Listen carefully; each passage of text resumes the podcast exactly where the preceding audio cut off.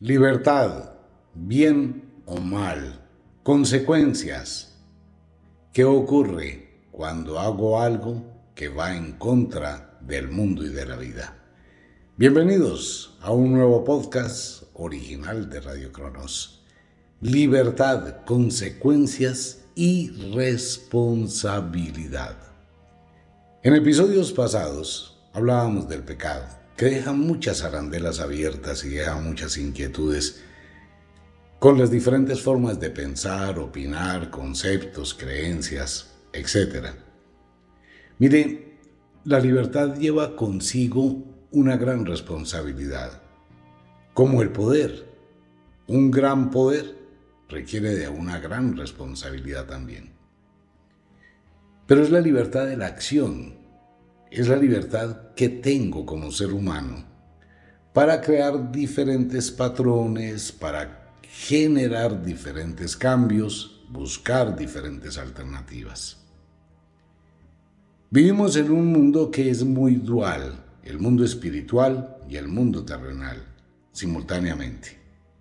En el mundo espiritual no existen reglas, no existen leyes, no hay condicionamientos. En el mundo terrenal, sí. En el mundo terrenal, si usted lanza una piedra para arriba y no se quita, como consecuencia, le cae en la cabeza. Si usted lanza una piedra y golpea a alguien, tendrá que asumir su responsabilidad de sus actos.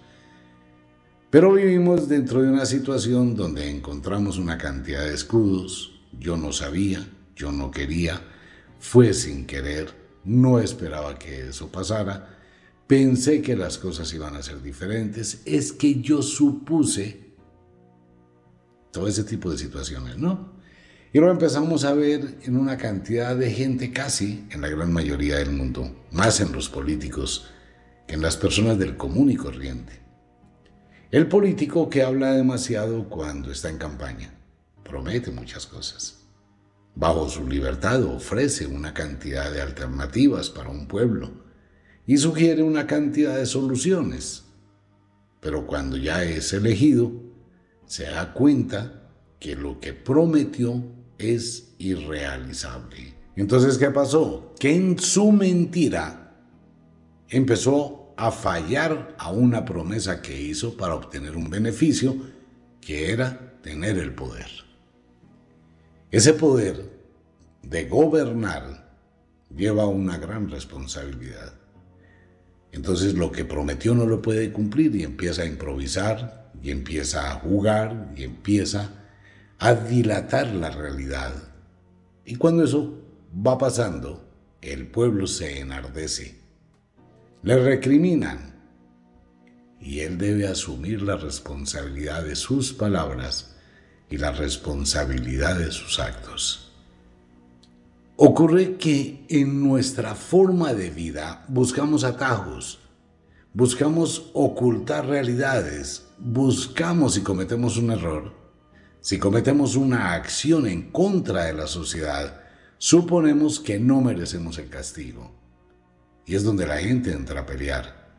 Y es donde personas entran a defenderse y a tratar de imponer su concepto rompemos con esas reglas sociales. La responsabilidad es un acto individual, donde cada persona asume las consecuencias de sus actos, sean positivos, sean negativos, sean de construir o sean para destruir. Usted asume esa responsabilidad. Que si podemos esconder la responsabilidad, depende de la estrategia, depende de la astucia, depende de la capacidad que tenga de mimetizar un acto, evitando que alguien lo descubra. Entonces hablamos de los grandes estafadores, hablamos de muchísima gente que utiliza estrategias y que de pronto dentro de ese juego de estrategias aprenden a salirse con la suya.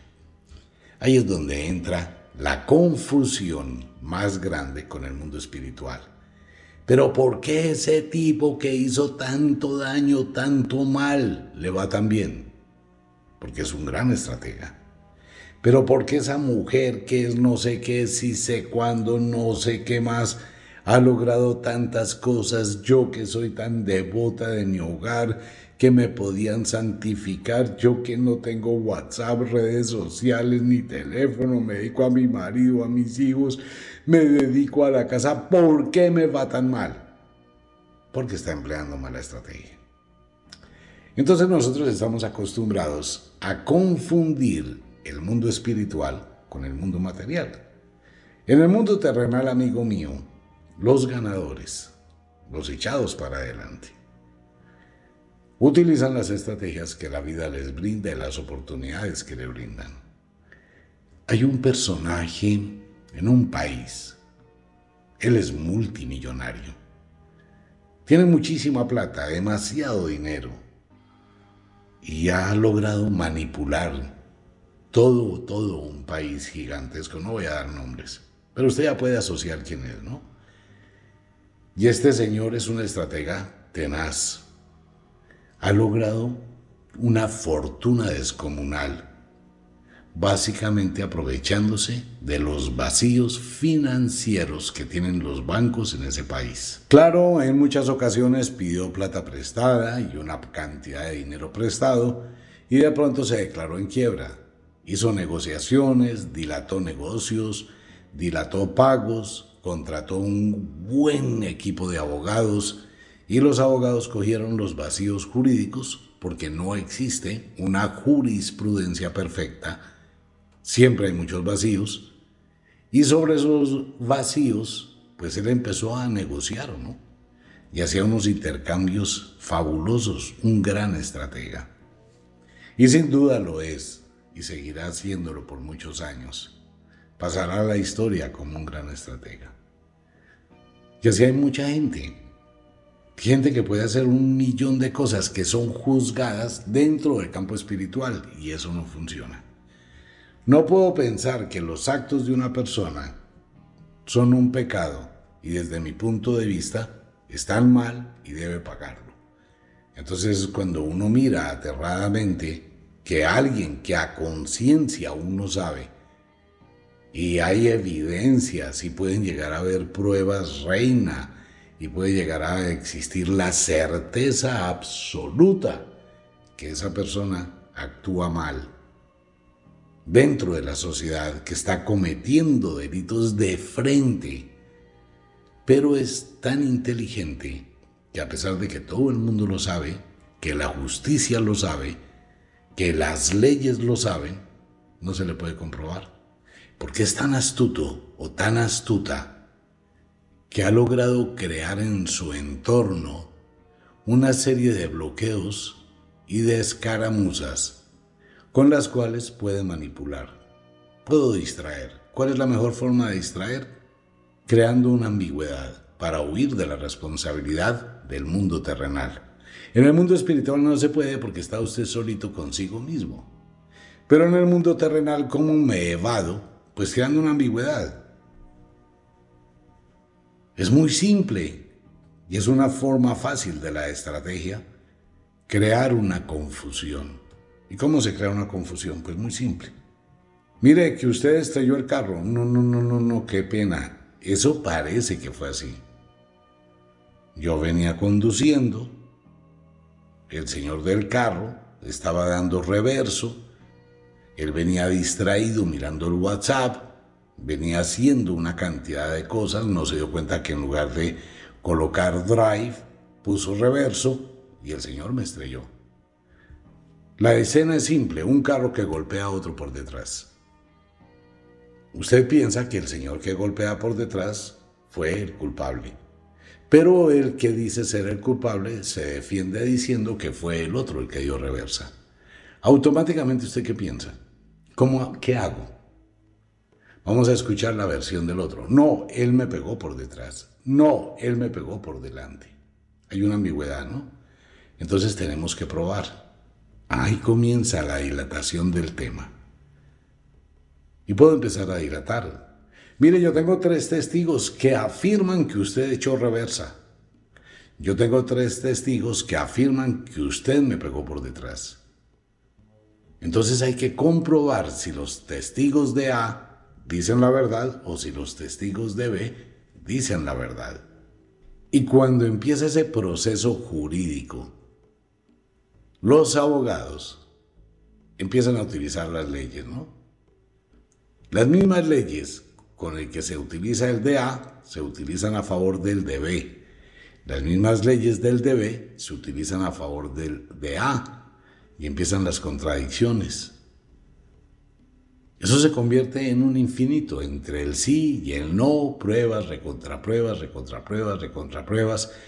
Se empiezan a postergar y a postergar y a postergar en el tiempo. De pronto los dos mandaron a arreglar sus carros y eso quedó en el aire. Y así pasa con absolutamente todo. Deténgase un día cualquiera y observe. Observe. Y se va a dar cuenta que la gran mayoría de personas en el mundo terrenal actúan bajo la ambigüedad. Venga, usted estaba en tal parte. No, yo no fui allá, estaba en tal otra. Sí, pero es que allá la vio fulano de tal o lo vio fulano de tal. Ah, pero es que yo pasé por ahí, pero no, yo no estaba ahí, yo no entré. Ese fulanito me vio mal, eso no es cierto. ¿Qué pasa con las noticias? Una noticia dice, pasó este evento. Y la otra noticia dice, ese evento es una mentira. Usted no lo puede comprobar y mientras que usted no pueda comprobar, todo el mundo es inocente. Eso lo dice la norma. Todo el mundo es inocente hasta que se compruebe lo contrario. Tú me estás engañando, pruébalo. Tú me estás mintiendo, pruébalo. Tú te cogiste esa plata, pruébalo. Tú hiciste esto, pruébalo. En el mundo terrenal, ¿no? En el mundo terrenal, si no hay prueba, no hay condena. Nadie puede ser condenado por un supuesto. Nadie. Hay que tener pruebas reales. Y aún se llega a tal estrategia tan impresionante que hay abogados defensores, excelentes abogados defensores, que así hayan cogido a la persona en el acto se puede llegar a convertir eso en contra de la víctima. Es que lo cogieron infraganti. No, el que cogieron infraganti fue al otro, a la otra. Ese es un tema muy complicado. Por eso la jurisprudencia tiene tantas arandelas. Pero ¿qué pasa? Que desde la perspectiva de uno, uno revuelve el mundo terrenal con el mundo espiritual. Entonces es donde llega el odio, el resentimiento, el deseo de venganza, porque considero que esa persona es mala, considero que esa persona actuó mal y la justicia humana no lo condena. Y en ocasiones la gente quiere una condena inmediata, instantánea, ya hay que condenarlo, mándenlo a la cárcel, mátenlo, colóquenle la pena de muerte. Pero la justicia no puede hacer eso, la justicia necesita probar en la justicia humana hay que probar la culpabilidad. No es solamente decirla, sino probarla. Pero en el mundo espiritual eso no pasa. Entonces mucha gente que se dedica a la espiritualidad y a crear condenas, es que eso da mucho dinero y eso da mucho poder. Cuando uno dice que puede perdonar, que puede ayudar, que puede salvar, como lo hacen los curas, eso da muchísimo poder, ¿no? El pecado y la confesión no necesita de prueba. Vengo a confesarme, es que yo engañé a mi mujer. ¿A usted la engañó? Sí, mire, le vale un milloncito de pesos y queda en paz. no le están diciendo pruebe que lo hizo. Esa prueba no podría ser valedera porque es su libertad de acción, es su libertad de actuar, es algo que usted quiso hacer libremente. Usted no llevó a su esposa allá para que ella mirara, se torturara, contemplara la escena terrible y así la hubiese visto, tampoco porque era libertad de ella de quedarse o irse. Y no le estoy haciendo apología a ese tipo de cosas. Solo colocamos esto en la realidad cruel, real, valga la redundancia. No, yo hice algo que yo quería, algo que me nació, pero no estoy haciéndote daño a ti, tú sola te haces daño pensando que yo te traicioné. Tú solo te haces daño pensando que yo te traicioné.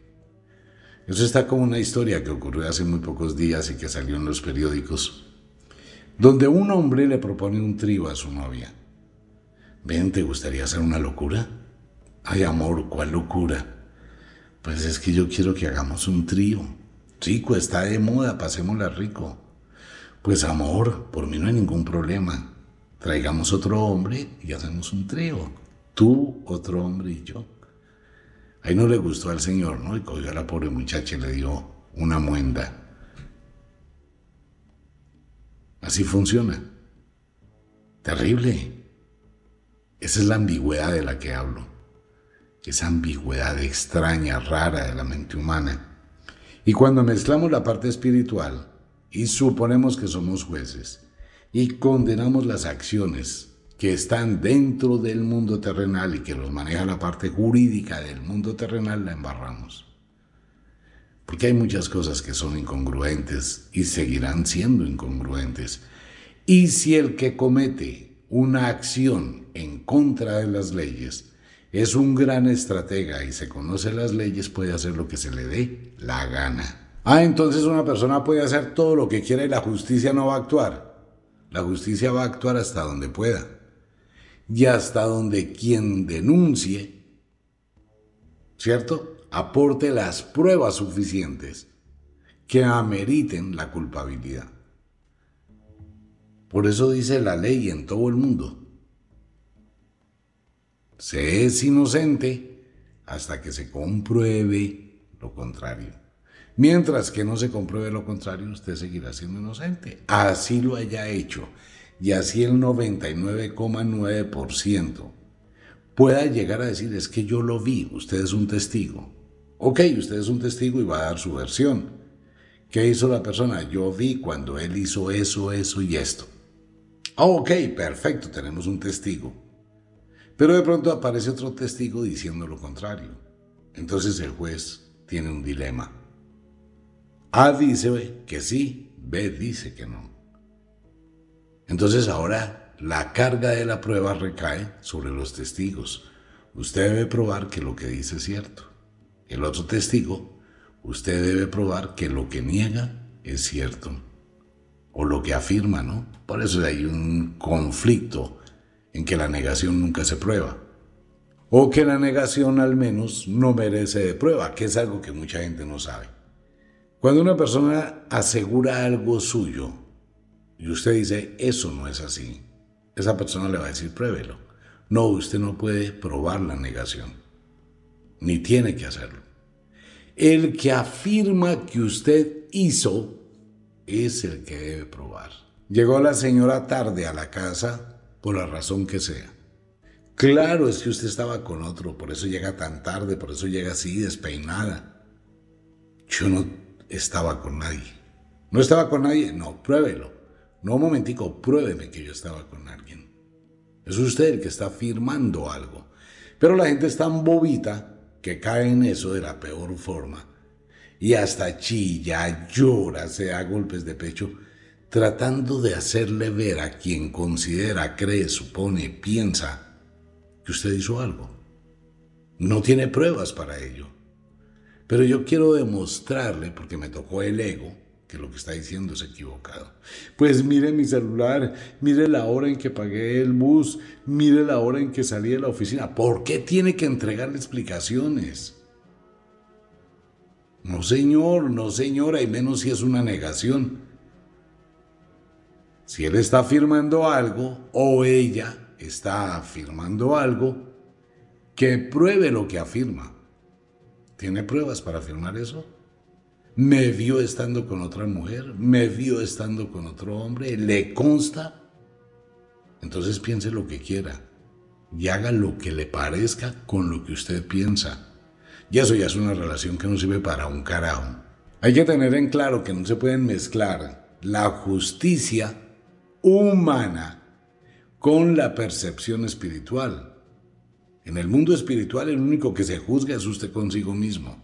Igual tiene responsabilidades, igual asume las consecuencias de sus actos, pero usted solito.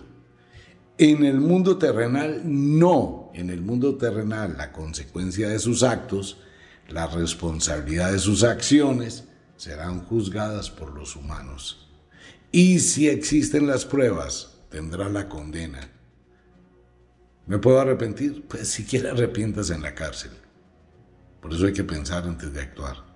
Por eso hay que tener conciencia de lo que uno hace. Por eso hay que controlar los impulsos.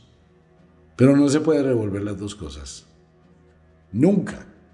Mucha gente maldice desde su concepción espiritual a unos actos que van en contra de la justicia terrenal. Es una física bobada. Y uno puede llegar a suponer que hay mucha gente que hace cosas malas, pero les va muy bien.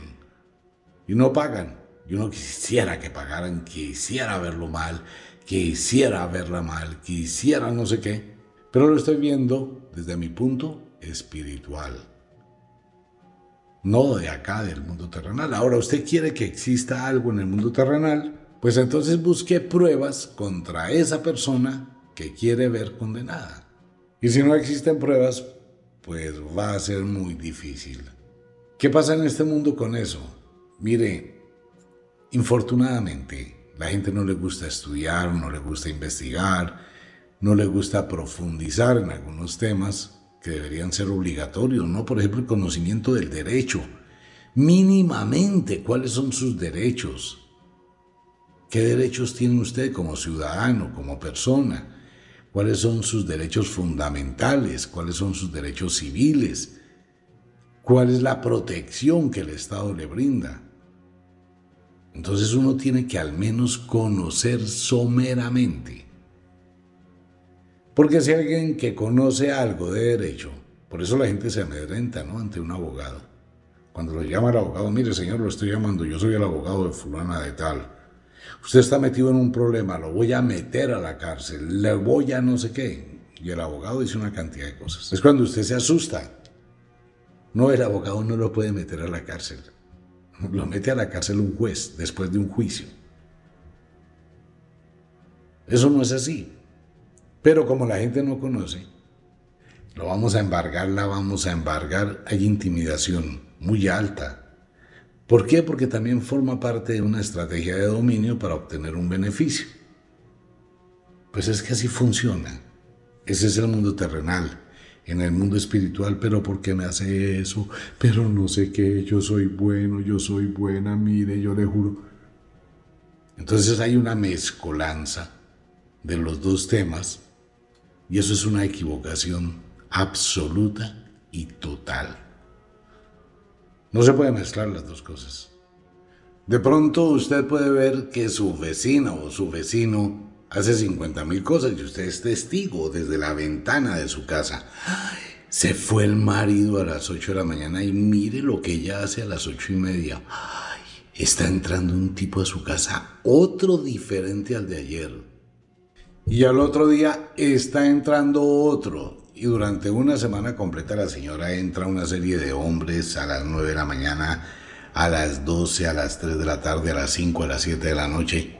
Y usted está pegado o pegada de la ventana fiscalizando qué hace su vecina. Cuidado porque está cometiendo un delito.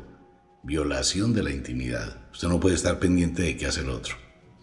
Pero sin embargo usted supone, supone que cuando se cierra esa puerta, su imaginación le lleva a crear videos de la probabilidad de lo que está pasando allá adentro.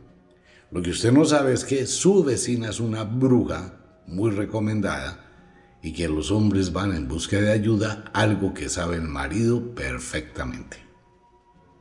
Pero usted está pensando y pensó cosas que no son.